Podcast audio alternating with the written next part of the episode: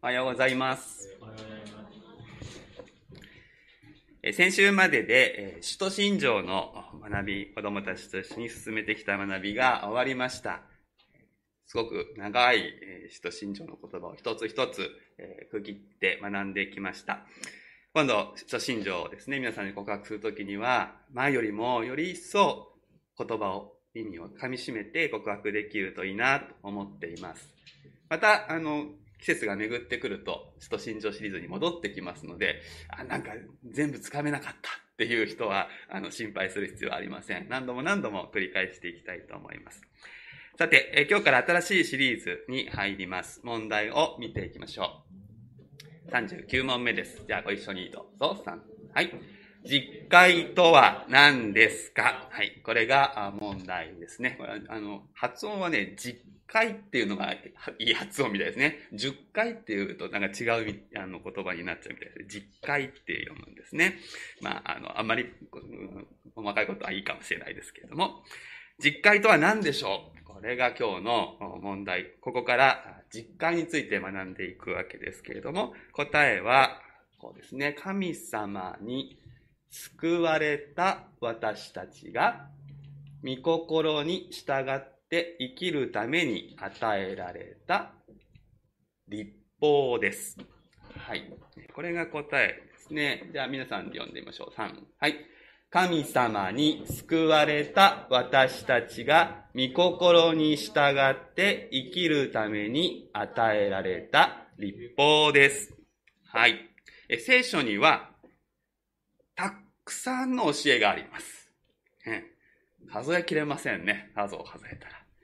旧約聖書の中の立法をユダヤ人が数えた時に613あるって数えたんですけど、でもね、数えた本人もね、何が613なのかね、ちょっとわかんないところがあるぐらいなんですって。で、それ旧約聖書だけですからね、新約聖書も入れてま、言うと、いくつあるのか数えたことはありませんけど、たくさんある。これをしましょう。あれをしてはいけませんよ。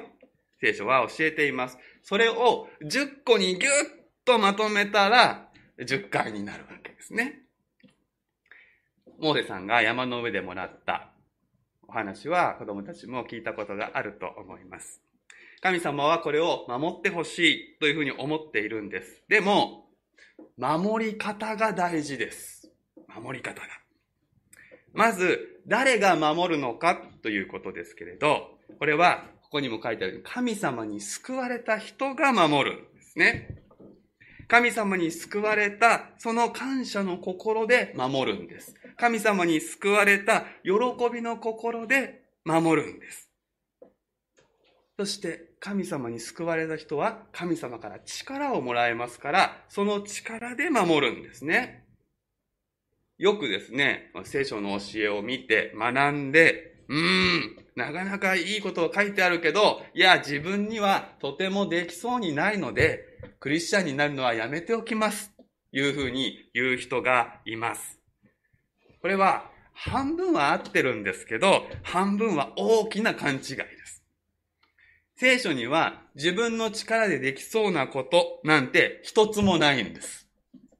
だから、聖書を読んで、これは自分ではできないな、できないなと思う人は、そこの部分は合ってます。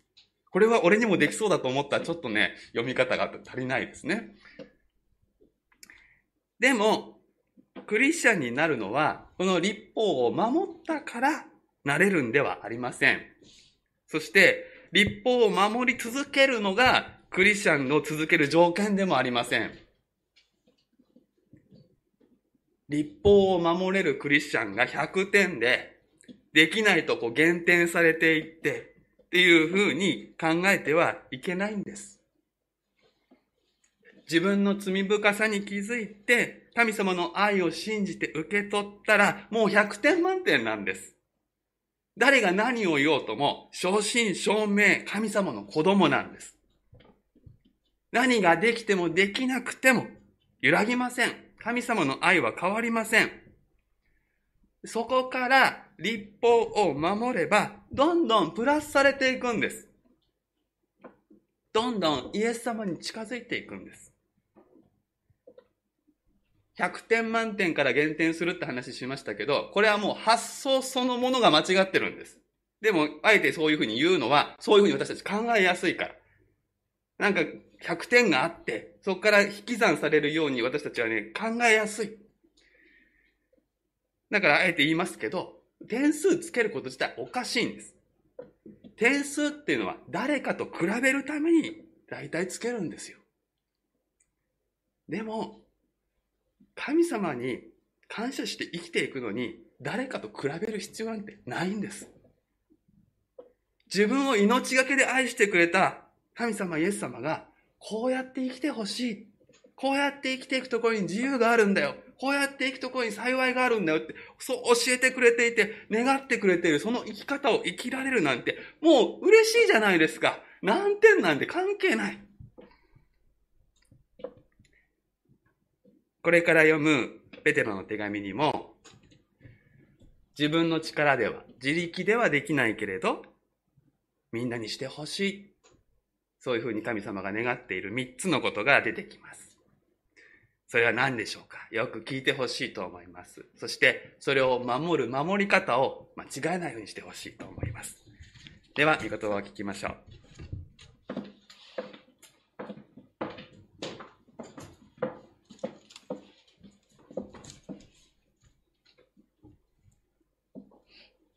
それでは、えー、神の言葉に耳を傾けましょう。今朝の聖書は、新約聖書470ページ、ペテロの手紙第1、4章7節から11節までです。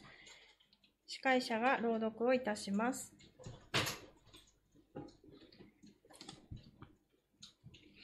本日の聖書は新約聖書470ページ、ペテロの手紙第1、4章7節から11節までです。ペテロの手紙第1、4章7節万物の終わりが近づきました。ですから祈りのために心を整え身を慎みなさい。何よりもまず互いに熱心に愛し合いなさい。愛は多くの罪を覆うからです。不平を言わないで互いにもてなし合いなさい。それぞれが賜物を受けているのですから、神の様々な恵みの良い管理者として、その賜物を用いて互いに使い合いなさい。語るのであれば、神の言葉にふさわしく語り、奉仕をするのであれば、神が備えてくださる力によってふさわしく奉仕しなさい。すべてにおいてイエス・キリストを通して神が崇められるためです。この方に栄光と力がよよ限りなくありますように。アーメン。それでは、希望に生きる共同体と題して原先生より御言葉を取り継いでいただきます。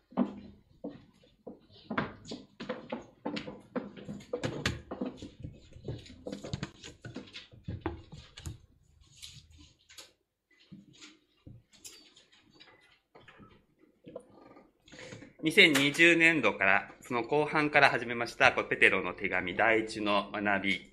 これも終盤に差し掛かってまいりました。この年、この年度に、ペテロの手紙第一を学ぶことができて、本当に良かったな、というふうに、しみじみ思っているのです。この手紙の宛先は、散らされて、少数派として難儀しながら暮らしている、キリスト者たちでありました。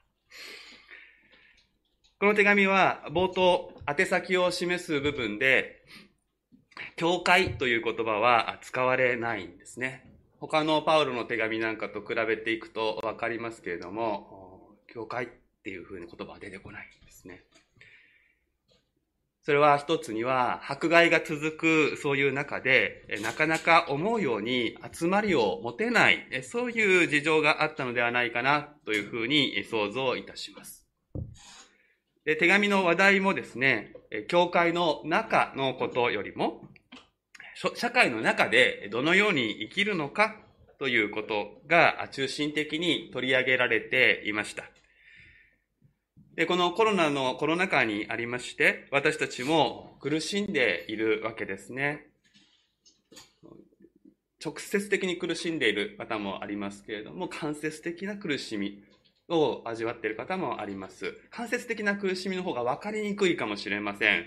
本当にじわりじわりと削り取られるような、人と人と普段今までだったら普通に会えていたものが会えなくなったり、ちょっと気晴らしに出かけるってことができなくなったりして、本当にストレスがですね、目に見えない形で私たちをいろいろな意味でダメージを与えている、そういう状況ですよね。もちろん、この一世紀の時代の迫害されていた時と比べて質も量も違う。それは、ま、間違いないですね。でも、苦しみがあり、それに伴って引き起こされてくることっていうのは似ている部分があります。何よりも似ているのはですね、教会の集まりを持ちにくいっていうことです。顔と顔を合わせて会うということ。励まし合うということ。これが難しい。そういう中で、このペテロの手紙は書かれている。だから、今、その似た状況で書かれたペテロの手紙の言葉を私たちが読んでいくときに一つ一つが心に迫ってくる。そういうふうに感じながら語らせていただいています。2020年度にはペテロの手紙を学ぼうと決めたのは随分前のことでありまして、まさかこんなことになるとは思わなかったわけですけれども、神様のお計らいのうちにこの手紙が選ばれていたんだなということを実感しております。実際に会う教会の集まりができない、そういう状況の中にあっても、ペテロの心に教会のことがなかったわけではありません。具体的な集まりを超えて、信仰者たちが主イエスに結びつくときに、霊の家が建て上げられていくということをペテロは思い描いていました。そして、ノアの話を引き合いに出しながら、今の時代はノアが箱舟を作っていたあの時期に重なるということをほのめかしています。箱舟は神様の正しい裁きを恐れない人には物笑いの種でありましたが、しかし本当の意味でこの世界を愛し、正義の回復を願う人たちには希望の印であった。同じように教会もこの世の希望の印です。誠の神様なしにこの世界を回そうとする社会の真っ只中で誠の神様を中心とした社会を形作っているんです。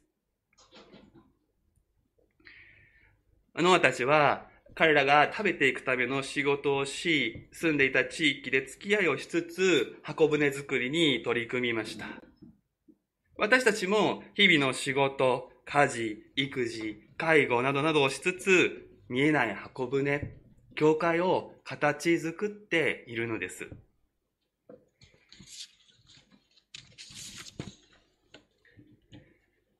万物の終わりが近づきました。ペテロはそう言って話題を転換させます。2章11節から始まったペテロの進めは、ここまでずっと社会の中で、家庭の中で、キリスト信仰を持たない人たちの中でどう生きるかということでした。けれども、ここから短く教会のこと、信仰者同士のことに話題を変えて、そして一つの結び目、締めくくりを作ります。11節で、神様の賛美で一度締めくくられることになります。万物の終わりが近づきました。皆さんはこう聞いて、どんなイメージを持つでしょうか？少し前にテレビのニュースでですね、終末時計という、えー、報道がありました。皆さんもご覧になった方あるかもしれません。この世の終わりを夜の12時というふうに見立てまして、今何時なのかっていうのをこう計算した時計ですね。科学者たちが様々な要素を計算に入れてこう弾き出したところによると、今、時計の針は11時58分20秒なのだそうです。えー、つまり、このままではあと1分40秒で世界は終わるという、そういう警告のようですね。え地球環境の変化、異常気象、地震、そしてコロナのような世界的な疫病、広がる貧困格差、戦争の脅威、こういったものを並べると、この万物の終わりという聖書のこの響きはですね、非常に悲観的なイメージで捉えられやすくなります。終末時計と聖書の万物の終わりは同じことを言ってるのではないかというふうに思う人がいるかもしれません。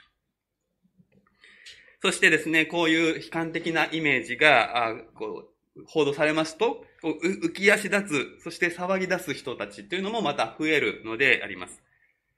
で、残念なことなのですけれども、こういうですね、その、異常気象だ、地震だ、えー、疫病だ、こういうようなことをですね、あの世の終わりの印だと言ってですね、不安を煽る人たちというのもいるのです。そしてですね、そういう人たちは日常生活をおざなりにしてですね、まっとうな仕事を辞めさせてですね、もう終わりなんだから宗教活動に熱心になるのが一番なんだというふうに過剰な熱を入れるように呼びかける。こういう不健全な終末運動というものもまた起こっているわけですね。私たちはこれに惑わされないように気をつけなくてはならないのです。キリスト教と名前がついた終末運動は山ほどあります。歴史を見れば、社会不安が起こると必ずそういう運動は起こってきて、まさにこれから終わりが来るんだって言うんですけど、しばらくすると消えるんです、そういうのね。こういう不健全な終末運動に惑わされないことが大事ですけれども、でも、正しい健全な終末、それを覚えることは大事なのです。万物の終わりが近づきました。この、この言葉。ここによって、これによって語られる終わりということですけど、この終わりという言葉は、目標とかゴールという意味を持っているんです。ですから、この終わりというのは悪いものではないんです。とりわけですね、今苦しんでいる人にとって終わりは希望です。今の状態が延々と続くとしたら、望みは絶えてしまうでしょう。しかし、神様が万物の歴史を導き、一つの終わりに向かって導いておられる、働いておられるということです。ただ漫然と私たち地球の上でですね、人間の営みが繰り返されてるわけじゃないんです。神様が働いて、この世界の歴史を一つの終わりに向かって導いていてくださる。聖書の言う終わりの時代、終わりの日というのは破滅に向かう時代ではありません。そういう意味ではありません。イエス様が十字架にかかり復活してくださったので、神様の救いの計画が最終段階に入った。そういう意味です。陸上競技の例えで言えばですね、最終コーナーを回って、最後の直線に入ってゴールが見えている。そういうことです。近づきましたというふうに言われます。この言葉は、イエス様が言われた、神の国は近づいたという宣言と同じ言葉です。万物の終わりの先に神の国の完成があります。ノアが洪水を通って救われたように私たちも教会というイエス様の体に結び合わされて完成された神の国に新しくされた世界に必ずたどり着きます。十字架と復活による救いは完全だからです。この希望が私たちを導くのです。この希望に生きるときに、教会はこの世に対して希望の印となるのです。では、具体的にどうすることが万物の終わり、希望に向かって生きることになるでしょうか？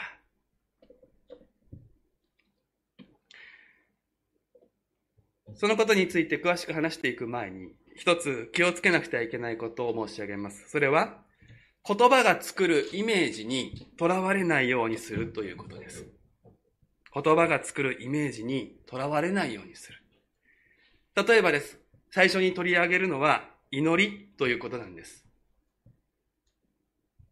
この祈りっていう言葉を聞くと、皆さんの中である種の形、理想的なイメージが浮かぶかもしれません。多くの場合それは他の人がしている尊敬を覚えるような祈りの光景です。でそういったものに憧れることとか、まあ、それを真似してみようと思うことは悪いことではないと思います。けれども、陥りがちなのは、そういう理想像を設定して、そして、私にはあれはできない。そういうふうに諦めてしまうことですね。大事なことは形とかイメージとか見えるところではないのです。祈りには確かに歴史の中で培われてきた形といったものはいくつもありますけれども、どれも完成形ではありません。祈りの本質は神様と心を通わせることです。完全に神様と心を通わせることができたのはイエス様お一人です。誰しもが何がしかの不完全さを抱えているんです。だから、ある人が別の人のやっている祈りを見てすごいなと思っても、全然それは完成形でも何でもありません。もちろん、すごいと思うところがあったら真似してやってみてもいいですよ。でもそこで、私たちは、だから私はダメなんだと、だから私の祈りはっていうふうに自分を減点することは意味のないこと、必要ないことです。神様は私たち一人一人を個性的に作ってくださったのです。だから、祈り方、祈りの現れ方もいろいろなのです。滑らかな言葉がよどみなく出てくる方もあれば、沈黙のうちに神様に近づく方もあります。この二つだけではありません。いいろんなバリエーションがある。比べる必要は全くない。けれども、祈ることをしないで希望に生きることはできません。祈りなしに教会が希望の印になることはできません。祈りの代わりになることなど、世界のどこにもありません。ペテロは言うのです。ですから、祈りのために、心を整え、身を慎みなさい。終わりが近い。その認識に立ってすることは祈ることです。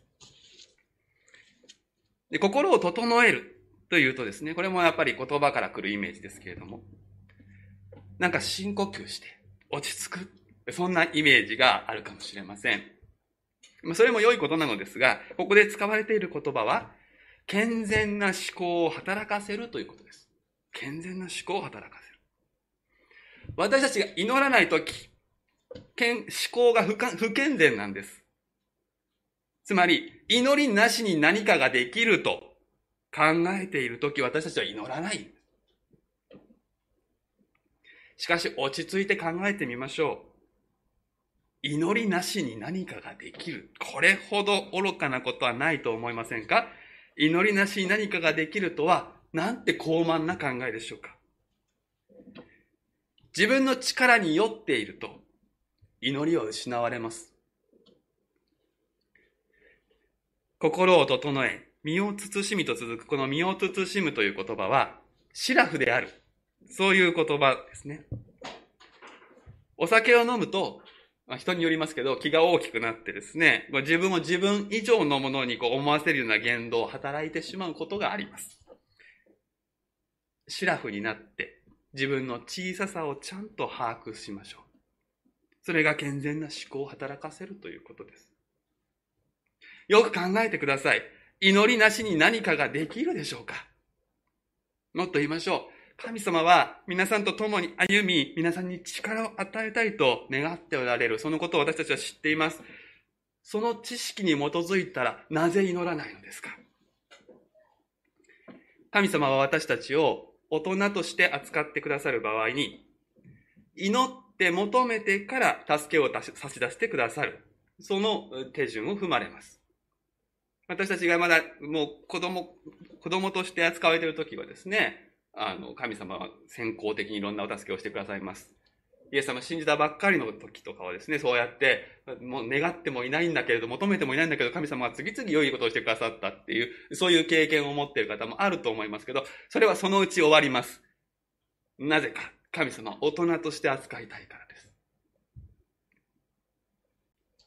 先回りして神様が助けすぎますと、私たちは怠け者になるんです。何もしなくても良いことがどんどん来ますから。これは人間をダメにします。そんなこと神様100も承知です。だから途中で手を引かれるんです。でもそれは愛さなくなったわけではありません。むしろ、もっとしっかり愛したいからそれをする。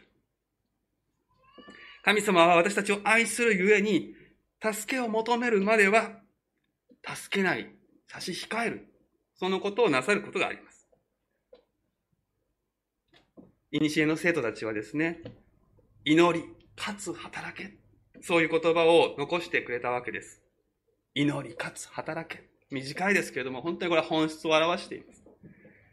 祈るだけで動かないのも不健全なのです。そして動いてばかりで祈らないのも不健全なのです。終わりが近いということとの関連で言うとですね、何かの兆しにこう騒いだりですね、慌てたりするということは、これは不健全な思考なのです。というのは、私たちはこの世の終わりは気にするのに、自分の命はもう少し流れるだろうって何の根拠もない自信を持っていることが多い。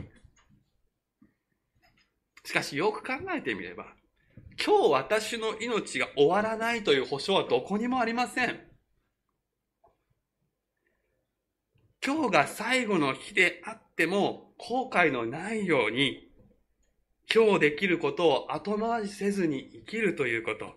それと同時に、これから先随分生きることになるということにも備えて生きていく。この両方を手放さない生き方が健全なの。これは祈りなくしてできる生き方でしょうか？祈りが必要です。祈りなしにはこのような生き方は不可能です。この健全な思考、これをに基づく土台、あ祈りですね。健全な思考に基づく祈りを土台にして、そこからその上に三つの愛が進められていきます。三つの愛。愛し合う、もてなし合う、使え合うということです。この御言葉の関係性、順序をしっかり押さえていただきたいと思うんですね。七節の、ですから祈りのために心を整え身を慎みなさいが、一番の土台です。これをすっぽかして、8、9、10、11と言ってはいけないのです。この7節を土台にして3つのことが言われています。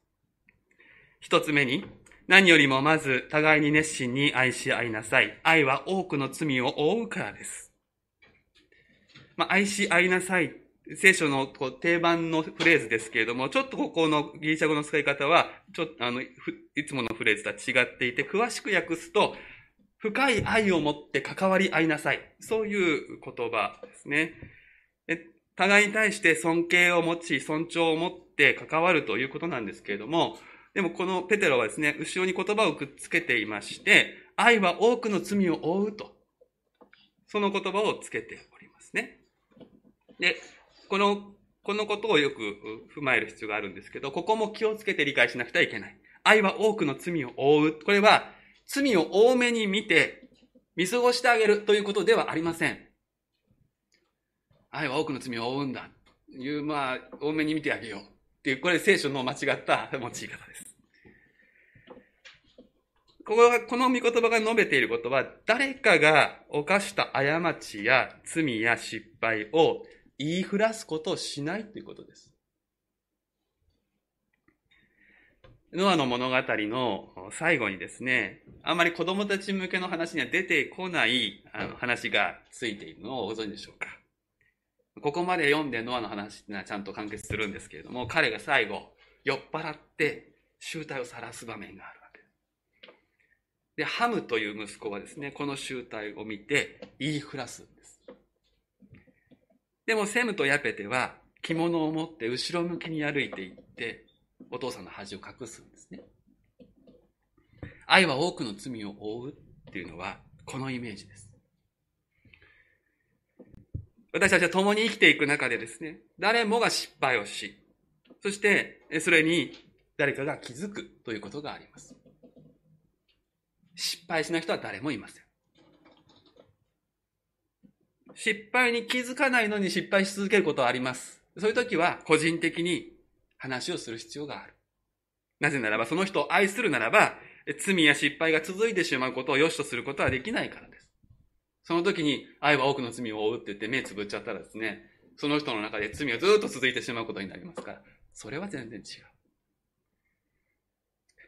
けれどもそこで気づいた罪を他の人に、あの人はね、この人はね、やり始めますと、愛ではない。人の失敗、罪、過ちを不必要に口にすることは愛ではありません。当たり前のことのようなのですけれども、この健全な思考に基づく祈りが失われると、教会の裏庭がゴシップの集いになってしまうことがあるんです。そんな箱舟は誰かの希望の印になれるでしょうか教会はどんな失敗者でも愛され、受け入れられる場所としてイエス様がお立てくださったのです。ゴシップを言いたくなる気持ちはどこから来るのでしょうか？そこで私たちは健全な思考に基づく祈りに戻っていかなくてはならないでしょう。ペテラ続けます。不平を言わないで互いにもてなし合いなさい。もてなし合うというとですね、家に招いて食事を振る舞って必要なら宿を貸してあげるというイメージがあると思います。ここでもイメージが先行しないように気をつけたいと思います。もちろんそういうことをしてもいいんです。でも今コロナでなかなかそういうことはできないですよね。もてなすことの本質は何でしょうか？もてなすことの本質は相手の居場所を作ることです。そしてそのために最も必要なことは、相手に関心を向けてよく聞くことなんです。よく聞くこと。マルタとマリアの姉妹がイエス様をもてなした時のことを思い出してください。マルタはいわゆるもてなしのために忙しくしていました。イエス様はそれをいらないことだとは言いません。けれども、最も大切なもてなしをしているのはマリアでした。耳を傾けて主イエスの話を聞く、そのことによって、マリアは主をお迎えしていたんです。主をもてなしていた。このことは様々なことに適用ができます。例えば、礼拝に集い、御言葉を聞く。今皆さんがなさっていること。これは受動的な行為ではありません。聞くことはもてなすことだからです。礼拝宣教には二面性があります。御言葉は命のパンと呼ばれるように、礼拝メッセージは魂を養う料理のようであり、これを用意して提供するものがある意味でホストであって、そして礼拝に来る方はゲストとしてこれを味わう側、そういう側面確かにあります。しかし、御言葉を聞く側が、皆さんがホストの意識を持って礼拝に集うならば、メッセンジャーはよく聞いてくださる回収によってもてなされるんです。聞くことは愛することです。もてなしに不平が入り込むのはどういう時でしょうか？それはバランスが崩れているのではないかと思います。受けるばかりで与えていないと批評家のようになってしまいます。まあ、皆さんの中で家でお食事作る方はですね、ご飯食べ、出した時にですね、まあ美味しいって言ってくれればそれは一番嬉しいですよね。でも、今日はここのところがこうだなとかって、こうだったらもっといいのになとかっていろいろ言われたらですね、最初のうちはニコニコ聞いてられてもだんだん聞いてられなくなることってありますよね。そんだけ言うなら作ってみろってちゃぶ台返しをしたくなる気持ちがあるかもしれない。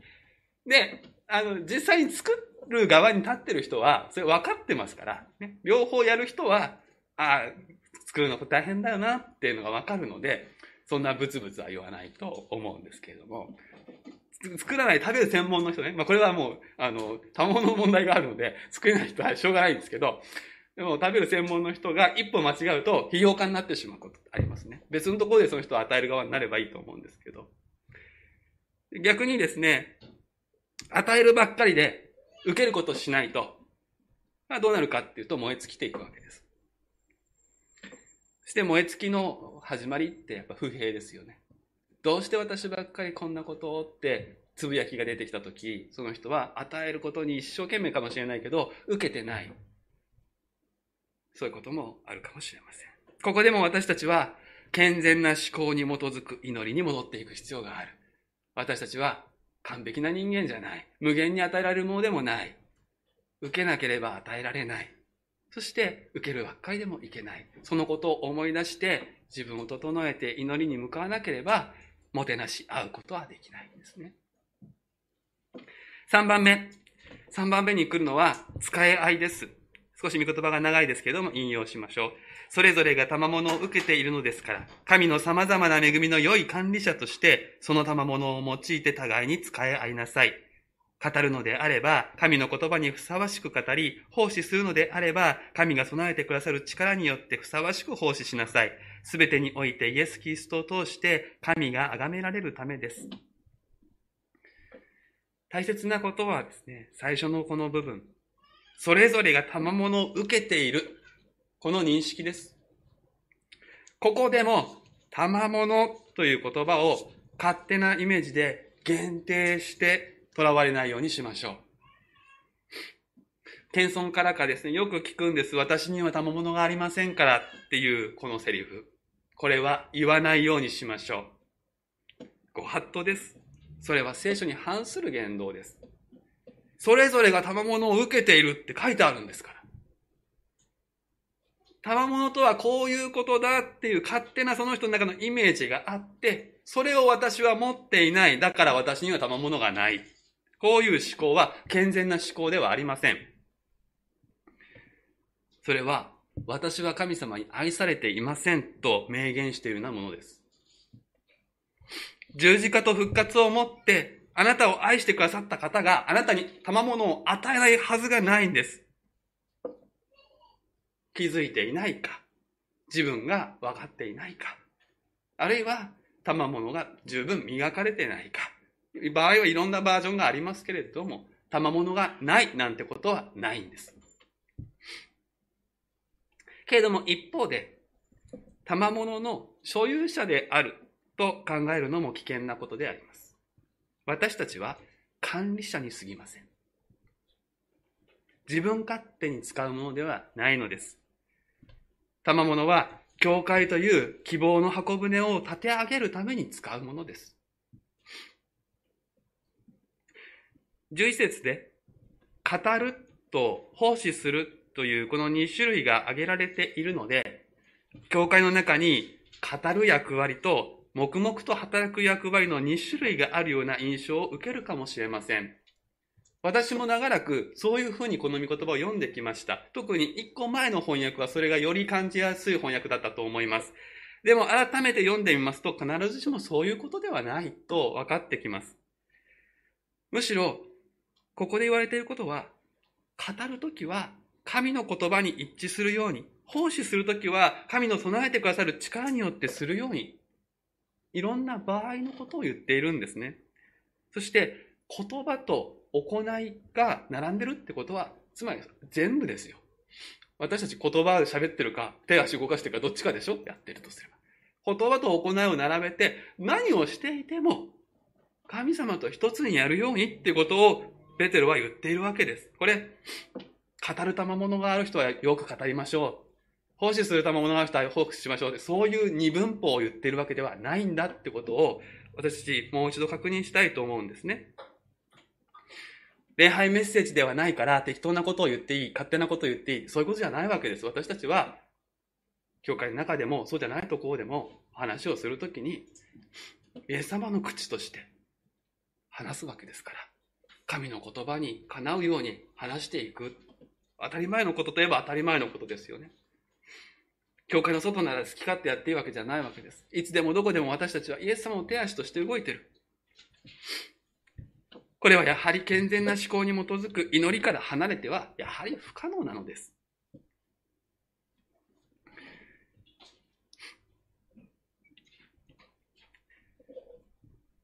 けれども、逆に言えば、健全な思考に基づく祈りによって私たちが歩むならば、すべての栄光と力が私たちイエス様の体である教会の歩みを通して、この世に流れ込み、表されるということです。私たちは礼拝の最後に唱詠を歌いますよね。主の祈りで国と力と栄はあなたのものだからですって告白しますよね。その告白に生きるってことは力そこにあるならそれを求めないでは生きていけないってことです。栄光がそこにあるというならばそこにコミットしなければ私たちに栄光はないっていうことです。そこに支配があるならばそこに私たちが関わらないでは神様の御心に生きられないということですよ。この世界、この歴史は神様の大きな物語として終わりに向かって、完成に向かって展開している。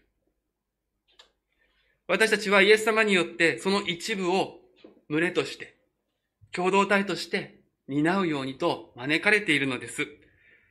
この希望に満ちた栄えある務めを喜んで担っていこうではありませんか。お祈りをいたしましょう。